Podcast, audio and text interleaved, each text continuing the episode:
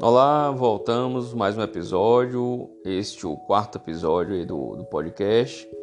Esse vamos falar sobre matemática financeira. É essencial para qualquer coisa dessas que estamos abordando aqui. É, investimentos, empreendedorismo, mercado de trabalho, etc. Não, não dá para fazer nada disso sem ter noção de matemática financeira. Tem que ter noção. A matemática que a gente aprende no colégio, pelo menos a que eu aprendi na década de 90, não tinha nada a ver com matemática financeira. Eu sabia aquela matemática lá da escola e achava que sabia matemática. E aquela matemática da escola, pelo menos a da década de 90, não ensinava nada de questões práticas financeiras. Então não dá para ir comprar um carro, não dá para comprar materiais para sua empresa, ou fazer um empréstimo para sua empresa, ou abrir uma empresa, ou negociar um salário sem ter noção de matemática financeira. Coisas básicas que aí já aconteceram comigo e com alguns colegas, é, que me lembre agora, há cerca de dois anos mais ou menos, é sempre o pessoal, pessoal que eu falo, amigos mais próximos ou até conhecidos, me, me perguntam algumas coisas quando vão tomar algumas decisões em relação ao, ao emprego, em relação à negociação de trabalho. E um colega me perguntou se é, 20 mil reais, um valor hipotético, era um bom salário e tal, se estava adequado para aquela função. E aí eu falei, porra, achei fantástico e tal, 20 mil está de acordo com o mercado, conheço o Beltrano, fulano, ciclano, que recebem mais ou menos esse valor, uns 18, outros 22, 23, então 20 tá, tá no meio aí, tem gente com 15 e tal, então tá razoável se você estiver satisfeito com isso aí. Beleza, não, não, tá bom não tem problema nenhum, não. Eu já achei, achei bom. Se você estiver satisfeito, está dentro do mercado, você não está sendo lesado, nem está recebendo o menor salário do mercado, nada disso.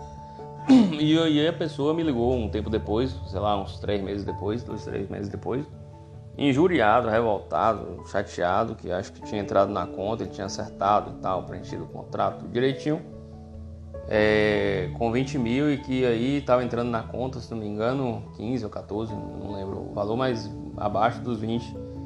E aí ele, ah, porque não sei o que, porque não era isso acordado, tarará. Eu falei, não, era é, salário é bruto e tem um desconto dos impostos, encargos e tal, e vai entrar, acabou. Então, assim, ele não tinha nem noção de quanto eram os encargos, com a questão contábil, que a gente vai falar em outros podcasts, nem de impostos, nada. Mas, segundo ele, a questão não era essa, que ele tinha noção que tinha em torno de 20% de imposto para entrar, mas que achava que 20% ia dar uns 2 mil. Então, assim, pessoa não sabe nem matemática básica, né? Na, na, na hora de fazer essa avaliação. Então não dá, não dá para empreender, assumir cargos, assinar contratos sem matemática básica e matemática financeira básica. Um outro que, que aconteceu aí já tem uns 5 ou 6 anos, um colega empreendendo e tal, colocaram as questões lá de de, do financiamento que ele fez para montar uma pequena empresa. E vamos supor ele ia gastar uns 100 mil segundo a cabeça dele né? E dividiu lá vamos supor em 20 prestações de 5 mil. E ele achou que falaram que era sem juros ele falou que era sem juros e tal e falaram o nome da parcela lá. E a parcela estava embutido um bocado um pouquinho de juros aqui que é bem comum em, em financiamentos compras parceladas etc e estava embutido taxas e outros agregados lá. E no final, vamos supor, 100 mil virou 130 e poucos mil.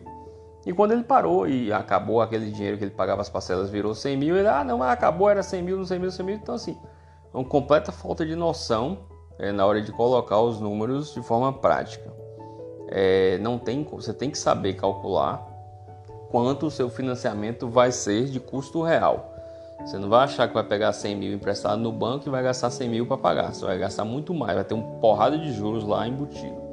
Então são coisas básicas que você não pode não ter noção na hora de montar uma loja, uma pequena loja, um pequeno empreendimento, na hora de você aceitar ser coordenador, gestor de uma unidade, onde o dinheiro não é seu, mas você, você vai gerir aquele dinheiro daquela unidade, daquele hospital ou clínica, ou seja lá o que for.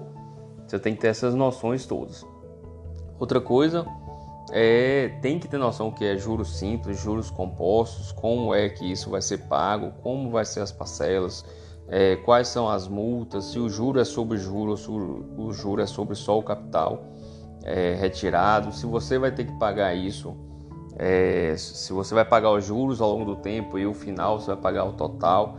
Tem várias modalidades e você tem que calcular isso para ter noção se isso vale a pena ou não. E relacionado com isso, você vai ter que saber calcular taxa básica de juros, como está a inflação, como está o rendimento. É, não são coisas tão fáceis e práticas como parece. Se você coloca que a inflação do ano foi 12% ao ano, é, não necessariamente é 1% ao mês, talvez seja menos, depende de quanto, com quem você está relacionando. Se for uma taxa nominal é uma coisa, se for taxa não nominal é outra. Então essas coisas tem que saber. É, não dá para achar que é só dividir numa calculadora normal é, ou multiplicar ou somar. E aí vamos falar um pouquinho da calculadora financeira. É de suma importância ter uma calculadora financeira e hoje tem alguns aplicativos é, de graça, free, aí fica uma propagandazinha geralmente no canto direito superior, esquerdo superior. E essa calculadora é, é livre e vem como uma calculadora financeira normal, como qualquer cidadão que quer fazer uma coisa básica, não é um, um financista profissional, poderia usar tranquilamente. A que eu uso é um aplicativo chamado Touch, RPN, Touch, né, em inglês, T-O-U-C-H, RPN. É de graça, é free, tem um bocado de propaganda lá, mas dá para matar a maioria das coisas e não tem problema nenhum. Então precisa saber manipular tranquilamente uma, uma, uma calculadora financeira de coisas básicas, é, calcular os juros compostos, juros ao longo dos anos, investimentos de longo prazo, 30 anos, 40 anos, parcelas do, da sua casa financiadas, do seu carro, do seu imóvel financiado, da sua compra é, com juros zero, entre aspas. Então, quando você sabe calcular essas coisas de longo prazo, de 10 anos, 5 anos, 30 anos, 100 anos, sei lá quantos anos você queira calcular, é, a, a, a, calculadora financeira e a matemática financeira ajuda muito. Não dá para ficar fazendo na mão é, financiamento de 10 anos numa calculadorazinha normal. É, se você vai fazer é, investimento na sua, no seu, no seu, na sua loja, no seu estabelecimento, vai é, financiar isso em 10, 20 anos, você tem que ter noção dessas coisas. Como você vai pagar, como vai pagar, é, se está relacionado com algum índice que pode estourar ou não. É, foi um panavoe aí esse último ano, quando o IGPM deu 28, 30, 33% e tava todo mundo no aluguel baseado no IGPM. Aí depois todo mundo chorando que ah não, não queria tal. Então as coisas podem mudar você tem que saber calcular é, calcular e se prevenir desses cálculos e dessas taxas associadas. Então, vale a pena também saber manipular uma calculadora financeira com coisas básicas. Aí tem alguns cursinhos bem básicos no YouTube de como usar a calculadora financeira, coisa bem básica mesmo. É, tem cursos como é, da FGV de, de finanças, e específico de finanças, um MBA todo em finanças, ou uma aula, é, como eu fiz no, um final de semana, são, acho que, se não me engano, 30 horas, 24 horas, sexta, sábado e domingo, de é, finanças, né? Você uma coisa bem básicazinha.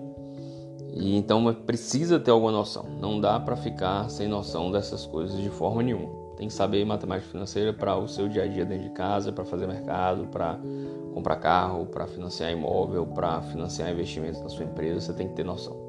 Não dá para ficar sem saber matemática financeira de jeito nenhum. Ah, eu preciso calcular lá previdência, não sei o que, tal, taxa. Deveria. É, a maioria aí vamos para coisas práticas também. Quando depois que eu fiz o curso e comecei a saber manipular um pouquinho, bem pouquinho mesmo, a calculadora financeira e ter noção dessas coisas de, de finanças, todas aquelas tabelas, todas, todas que eu olhei de, de grandes bancos, de colocando lá o rendimento dos investimentos, que o rendimento é X%, 10%, 15%, 12%, 6%, todos estavam errados, todos. Todos eram, eram é, colocados ali errados no que eu digo é o seguinte, você fica achando que aquilo é o real, é o líquido tal, não é, não é, aquilo ali está entupido de tudo quanto é coisa para parecer maior. está embutido de inflação, bruto, sem desconto de absolutamente nada. Ah, e você fala, ah, não, mas eu sei que, que era isso. Claro que eu sabia que era isso. Você pode achar que sabia, mas quando você olha aquele número, aquele número está entrando na sua cabeça. Você está achando que aquele é 6, 8, 12, por mais que você fale que aquilo é bruto, não é o líquido, eu não vou calcular, não é aquilo de verdade. Você está olhando aquele número. Então vale a pena calcular e ver o número real para ver se aquilo é um bom investimento ou não. Apesar de que não dá para saber nada, né? Porque o futuro é daqui para frente, não é para trás. É aquelas tabelinhas velhas, é tudo para trás, tudo do passado. Então não, não vejo sentido em primeiro olhar as tabelas, mas se for olhar, saiba calcular o valor real, certo? Aqueles valores são todos irreais. É, então, concluindo é isso, precisa saber matemática financeira. Se você quiser uma coisa bem basicona, cursinhos aí no YouTube, sites e tal de, de finanças, tem. Uma coisinha um pouquinho mais aprofundada, bem de leve, eu fiz e vale a pena. É, são cursos, matérias soltas né, de, de, finanças. Tem na FGV, tem na Dom Cabral e, e outras instituições grandes nacionais é, de, de empreendedorismo, de gestão.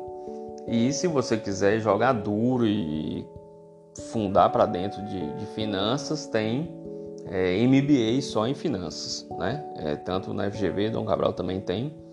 É, seria um ano, um ano e meio só em finanças para dominar é, finanças e matemática financeira.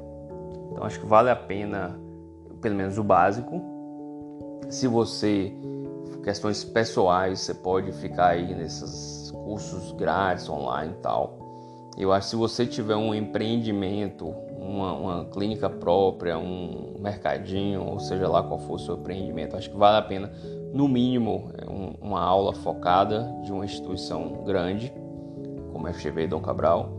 Então acho que vale a pena. E aí, se você tiver interesses pessoais junto com interesses é, é, do trabalho mesmo, um MBA em finanças aí é uma coisa bem mais profunda, certo? Um grande abraço, espero ter é, falado aí o que, que precisa, o que, que não precisa e como atingir esses objetivos, tá bom? Um grande abraço.